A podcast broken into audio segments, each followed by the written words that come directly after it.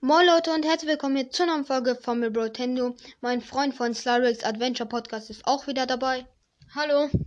Ähm, ja, wir machen jetzt öfters Folgen zusammen, so wie der Kampf gegen Ganon. Ähm, ja, falls ihr noch irgendwas über Easter Eggs zum Beispiel in ZW TV wissen wollt, schaut gern bei ihm vorbei. Ähm, das ist die erste Folge, weil wir wollen halt nicht die gleichen Folgen machen. Deswegen werden wir auch immer am Anfang der Folge sagen, dass die Folge bei mir die Folge bei ihm erschienen ist. Ähm, ja, heute machen wir Part 2 von wichtigen Be Begriffen in ähm, Magic the Gathering. Ihr fragt euch, warum Part 2, Part 1 ähm, ist nicht auf meinem Podcast, sondern auf dem Podcast von Slyrix Adventure Podcast, also von meinem Freund. Part 3 wird wieder auf seinem Podcast kommen und Part 4 auf meinem, weil da gibt es ziemlich viele wichtige Begriffe. Und ähm, ja, mein Freund fängt an, was der Begriff äh, bleibende Karte bedeutet. Ähm, jedes Artefakt, jede Kreatur, jede Verzauberung, jede Ausrüstung, jedes Land, jeder Spielstein und jeder Planeswalker im Spiel ist eine bleibende Karte. Äh, nachdem eine bleibende Karte ins Spiel gekommen ist, bleibt sie dort, bis, ähm, bis sie zerstört, äh, ins Exil geschickt, geopfert oder anderweitig gemäß den Spielregeln entfernt wird. Du kannst eine bleibende Karte nicht einfach so aus dem Spiel entfernen, nur weil du es vielleicht möchtest, selbst wenn du sie kontrollierst. Also alle Karten außer halt Spontanzauber oder Hexereien sind bleibende Karten, weil Spontanzauber und Hexereien, wenn äh, ähm, nach dem äh, Effekt, also nachdem der Effekt eingetreten ist, wird sie auf den Friedhof gelegt und bleibt ja nicht am Spielfeld. Also ja. So, dann weiter geht's mit dem Effekt Enttappen. Das ist, glaube ich, neben Tappen eigentlich der wichtigste Begriff. Ähm, eine getappte Karte wieder auf aufrecht drehen, ähm, so dass sie erneut verwendet werden kann, weil wenn man sie tappt, dreht man sie ja in, weg, also in die andere Richtung und jetzt kannst du sie wieder enttappen, also wieder richtig rumdrehen. Und ich mache noch einen, weil der ziemlich kurz war, und zwar erzeugen. Ein Spielstein zu erzeugen bedeutet, einen Spielstein einfach ins Spiel zu bringen. Ähm, und ja, mein Freund macht jetzt Farben, also ja. Farbe. Okay, Farbe, ähm, die fünf Magic-Farben sind weiß, blau, schwarz, rot und grün. Äh, falls dich ein Zauberspruch oder eine Fähigkeit auffordert, eine Farbe zu wählen, musst du eine dieser fünf auswählen. Äh, die Farbe einer Karte wird durch ihre Mana-Kosten festgelegt. Zum Beispiel ist eine Karte mit Kosten von ein beliebiges Mana, ein blaues, äh, blau und eine Karte mit Kosten von ein rotes Mana, ein weißes Mana, sowohl rot als auch weiß. Ähm, so, jetzt, was der Begriff du bedeutet, weil das steht auch auf manchen Karten. Also das Wort du ähm, auf einem Zauberspruch oder einem, einer Fähigkeit bezieht sich immer auf den momentanen Beherrscher des Zauberspruchs ähm, bzw. der Fähigkeit. Das heißt, wenn ich jetzt eine Karte von meinem Gegner übernehme und da auf der Karte steht oder auf irgendeiner Karte steht du, dann bin ich damit gemeint und nicht der, der, der, der die Karte gewirkt hat. Ähm, so, und ich mache noch jetzt, was Eile bedeutet. Also eine Kreatur mit Eile kann in ähm, dem Zug, in dem sie ins Spiel kommt, angreifen. Außerdem kannst du ihre aktivierten Fähigkeiten mit ähm, Tappen in den Kosten sofort aktivieren. Also die kommt, ähm, sie kann sofort, wenn sie ins Spiel kommt, angreifen und muss nicht noch einen Zug warten.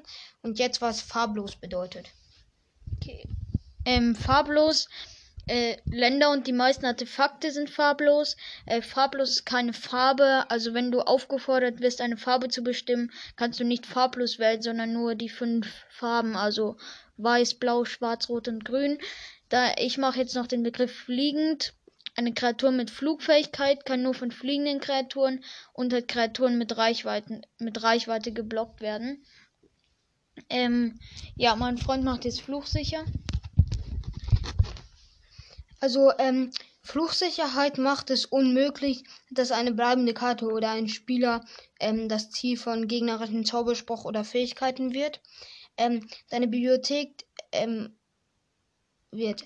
Also, ja, mein Freund macht jetzt ähm, im Spiel. Okay, im Spiel, ähm, du und dein Gegner teilt euch diese Zone, äh, Karten, die ins Spiel kommen, anschließend Länder, Kreaturen, Artefakte und Verzauberungen werden bleibende Karten genannt. Spontanzauber und Hexereien kommen niemals ins Spiel. Also die waren dann halt gleich nachdem sie der Effekt eingetreten ist, wie gesagt, auf dem Friedhof. Ähm, gut, dann jetzt noch was zum ähm, Friedhof. Ähm, ähm, dein Friedhof ist deine ähm, Ablagestapel, Kreaturen, die sterben, Planeswalker im Spiel, ähm, auf denen keine Loyalitätsmarken liegen, Artefakte und Verzauberungen, die zerstört werden, spontan zu bauen Hexereien, die du wirkst und Karten, die du aus deiner Hand abwirfst, werden hierher gelegt. Die Karten in deinem Friedhof sollten immer mit der ähm, Bildseite nach äh, oben liegen und jeder Spieler kann sie sich jederzeit ansehen. Jeder Spieler hat einen ähm, eigenen Friedhof. Ähm, so jetzt, ähm, was ins Exil schicken bedeutet, macht wieder mein Freund. Okay.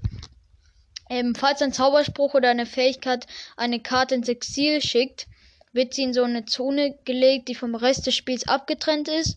Sie bleibt bis zum Ende der Partie im Exil, es sei denn, ein Zauberspruch oder eine Fähigkeit kann sie ins Spiel zurückbringen. Karten im Exil sind normalerweise aufgedeckt. Also ja. Gut, dann, was Gegner bedeutet. Also die Person, gegen du spielst, ähm, wenn eine Karte einen, äh, einen Gegner erwähnt, ist ähm, einer der Gegner ihr, ihres Beherrschers gemeint. Ähm, dann ins Spiel kommen. Eine ausgelöste Fähigkeit ähm, beginnen mit, ähm, wenn die, ähm, wenn die, also halt eine Karte ins Spiel kommt, ähm, wenn eine bleibende Karte mit so einer Fähigkeit ins Spiel gebracht wird, wird die Fähigkeit sofort ausgelöst. Ähm, äh, manche Fähigkeiten werden auch ausgelöst, wenn bestimmte andere bleibenden Karten ins Spiel kommen. Und jetzt ähm, was zur Hand. Ja. Okay, Hand. Du beginnst das Spiel, indem du sieben Handkarten ziehst. Falls du mehr als sieben Karten auf der Hand hast, sowie dein Zug endet, musst du Karten abwerfen, bis es eben nur noch sieben sind. Und noch was zur, zum Kampfschaden. Also Schaden, das ist eben Schaden, der von Kreaturen beim Angreifen und Blocken zugefügt wird. Eine Kreatur fügt Kampfschaden in Höhe ihrer ihrer ähm, Stärke zu.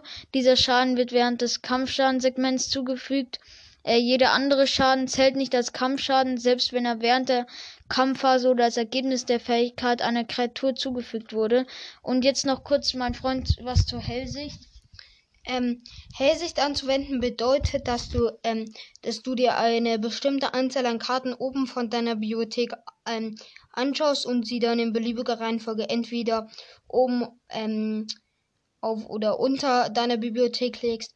Falls beispielsweise auf einer Karte Hellsicht 2 steht, ähm, schaust du dir die obersten zwei Karten deiner Bibliothek an. Dann hast du folgende Möglichkeiten. Du kannst beide Karten in beliebiger Reihenfolge wieder oben auf deine Bibliothek legen. Ähm, eine Karte oben auf, auf und eine unter deine Bibliothek legen oder beide Karten in beliebiger Reihenfolge unter deine Bibliothek legen. So, jetzt macht mein Freund noch Erstschlag. Ja, Erstschlag. Ähm, das heißt, äh, das sind äh, Kreaturen mit Erstschlag fügen ihren gesamten Kampfschaden vor Kreaturen ohne Erstschlag zu. Im Kampfschadensegment überprüfst du, ob mindestens eine der angreifenden oder blockenden Kreaturen Erstschlag oder Doppelschlag hat. Äh, falls dem so ist, wird ausschließlich für diese Kreatur oder Kreaturen äh, vorher ein weiteres Kampfschadensegment eingefügt. Nur Kreaturen mit Erstschlag oder Doppelschlag fügen in diesem Segment Kampfschaden zu. Danach findet einfach das normale Kampfschadensegment statt. Alle anderen angreifenden und blockenden und blockende Kreaturen, die überlebt haben, äh, fügen in diesem zweiten Segment Kampfschaden zu, einschließlich derjenigen mit Doppelschlag. Zu Doppelschlag macht jetzt noch mein Freund etwas. Also es ist ein bisschen ähnlich, aber auch, also nicht ganz, aber ja. Ähm, also Kreaturen mit Doppelschlag fügen ihren Kampfschaden doppelt zu. Im Kampfschadensegment überprüfst du, ob mindestens einer der angreifenden oder blockenden Kreaturen Erschlag oder Doppelschlag hat. Falls dem so ist, wird ausschließlich halt für diese, also ist wieder das gleiche so, für diese Kreaturen ähm, vor ein weiteres Kampfschadensegment eingefügt. Nur Kreaturen mit Erschlag oder Doppelschlag fügen in diesem Kampf ähm, ähm, in diesem Segment Kampfschaden zu. Danach findet das normale Kampfschadensegment statt.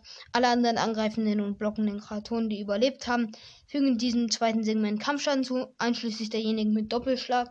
Also es, ähm, sie fügen halt den Schaden ähm, doppelt zu, sonst ist es eigentlich das gleiche wie Erschlag. Also kann man kann man eigentlich in der in dem ersten, also in dem Segment für Doppelschlag und Erstschlag kann man da eigentlich, kann da eigentlich nur Kreaturen blocken oder angreifen, die entweder Doppelschlag oder Erstschlag haben oder auch die normalen. Ich glaube ähm, nur die mit Doppelschlag und Erstschlag. Ja, Weil so- eigentlich sehr stark, wenn man dann Doppelschlag hat. Da fügt man auch noch, also wenn der Gegner jetzt gerade keine Doppel, also keine Kreatur mit Doppelschlag auf dem Spielfeld hat und ähm, dann fügt ja eine Kreatur, die von sich, die man, die Doppelschlag hat, auch noch doppelten Kampfschaden zu und keiner kann blocken. Also Ja, das ist auch schon ein starker Effekt. Und ja, ich glaube, das war's dann schon mit dieser Folge. Ich hoffe, sie hat euch gefallen. Ähm, falls ihr noch weitere Begriffe braucht ähm, oder hören wollt oder so, dann schaut wieder bei Sliderex Adventure Podcast vorbei. Wir wissen noch nicht genau, wann der dritte Part erscheint, aber spätestens nächstes Wochenende. Ähm, ja, und falls ihr noch Folgen ähm, hab, braucht oder so, die bei mir ich jetzt nicht habe, dann schaut auch bei Sliderex Adventure Podcast vorbei, weil wir wollen halt nicht die gleichen machen, wie ich schon am Anfang erwähnt habe. Und deswegen ähm, sind manche bei ihm und manche bei mir. Und ja, dann ciao und bis zum nächsten Mal. ja, ciao.